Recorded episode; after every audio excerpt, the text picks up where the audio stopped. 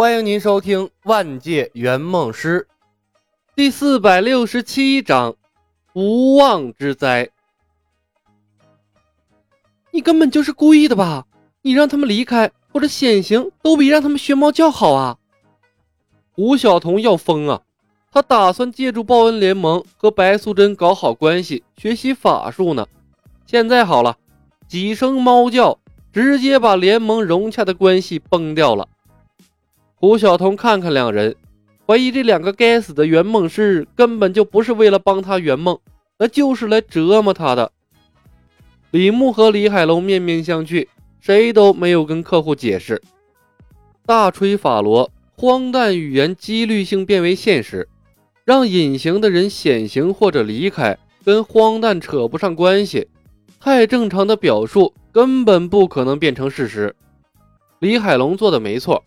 他们有太多机密需要隐藏，利用荒诞的方式赶跑白素贞，远比他把什么都听去要强。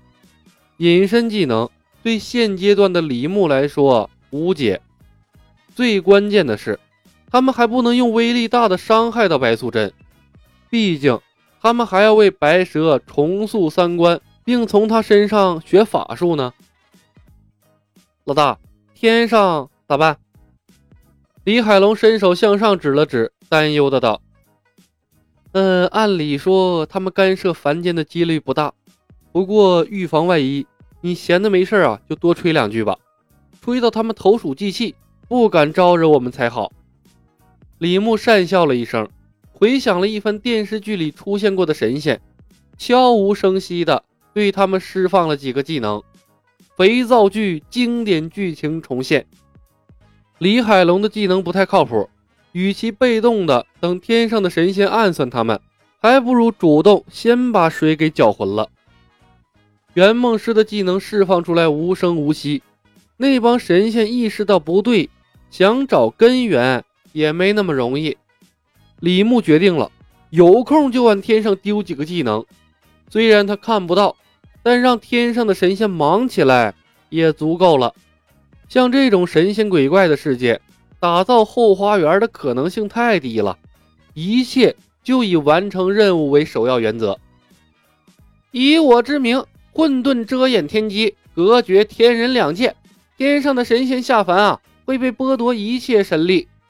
无论是谁，若对我等有加害之意，将魂飞魄散，永世不得超生。会有域外天魔入侵仙界。和仙界众神之力方能抵御。这李海龙倒也不含糊，张口便来了一大通祝福，浑不在意他说出来的话会引发多么大的后果。胡晓彤听呆了，他那三头六臂的妖怪夫君和仙界的遭遇比起来，简直就是个渣渣呀！这唐伯虎太丧心病狂了。李牧转头看向了李海龙。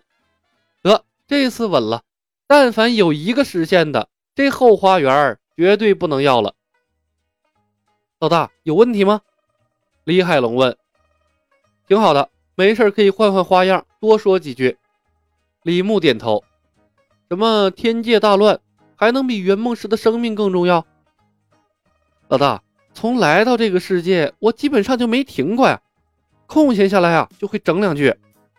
李海龙干笑了一声。那个就是说过的东西太多呀，有很多都记不清了。怪不得漫天神佛到现在都没动静，这估计上边已经乱了。李牧无语的看向天空，无论什么阴谋论，遭遇了这乌鸦嘴的祝福，恐怕都崩了吧。这白素贞什么时候怀疑我们的？李海龙问。我一直以为她是个善良的蛇妖呢。谁知道呢？赶走了窃听者，众人终于可以放心大胆的交谈了。李牧道：“说不定从一开始就没相信我们，也可能是你今天早上表演言出法随的时候。白素贞又不傻，说相信就相信才不正常。换我也试探，你们那叫试探吗？你们那是直接崩盘吧？白素贞遇到你们两个也是倒了血霉了。”胡晓彤参与不进两人的讨论，在一旁啊无声的为白素贞打抱不平。当然了，更多的是同悲苦、共命运的伤感。虽然是因为他的愿望把这两个祸害带到这个世界，但他现在也是受害者呀。老大，那接下来咱咋办啊？李海龙回头看了眼昏睡中的许仙，有我们在，婚肯定是结不成了。但学法术终究是个问题呀。这次又把白素贞给得罪了，回去之后还不知道怎么面对她呢。对呀。我还想学法术呢，胡晓彤附和道：“事情搞成了现在这个样子，靠我自己已经无能为力了。”他理亏在先，有什么不能面对的？李牧笑笑，装作不知道这回事好了。毕竟啊，他还要报恩，许仙还在这里，他不会跑的。除非他一见面就对我们痛下杀手，不然啊，机会有的是。小彤。你太心急了，我们和白素贞见面才两天，连基本的信任都没有，他怎么可能教你法术呢？现在现在更没信任了吧？胡晓彤哭丧着脸道：“嗨，不打不相识，信任是通过一件又一件的事情积累起来的，不是靠嘴皮子说成的。”李牧笑笑，相信我，没问题。那。他要是真的对我们痛下杀手怎么办？胡晓彤忧心忡忡地问：“你们两个有自保之力，我可没有啊。”言出法随是真的，只要我们表现出足够的善意，白素贞是不会对我们动手的。李牧道：“海龙说的没错，白素贞真的是一条善良的蛇，很少杀人的。”哎，希望如此吧。胡晓彤长长叹息了一声，感觉前途一片迷茫。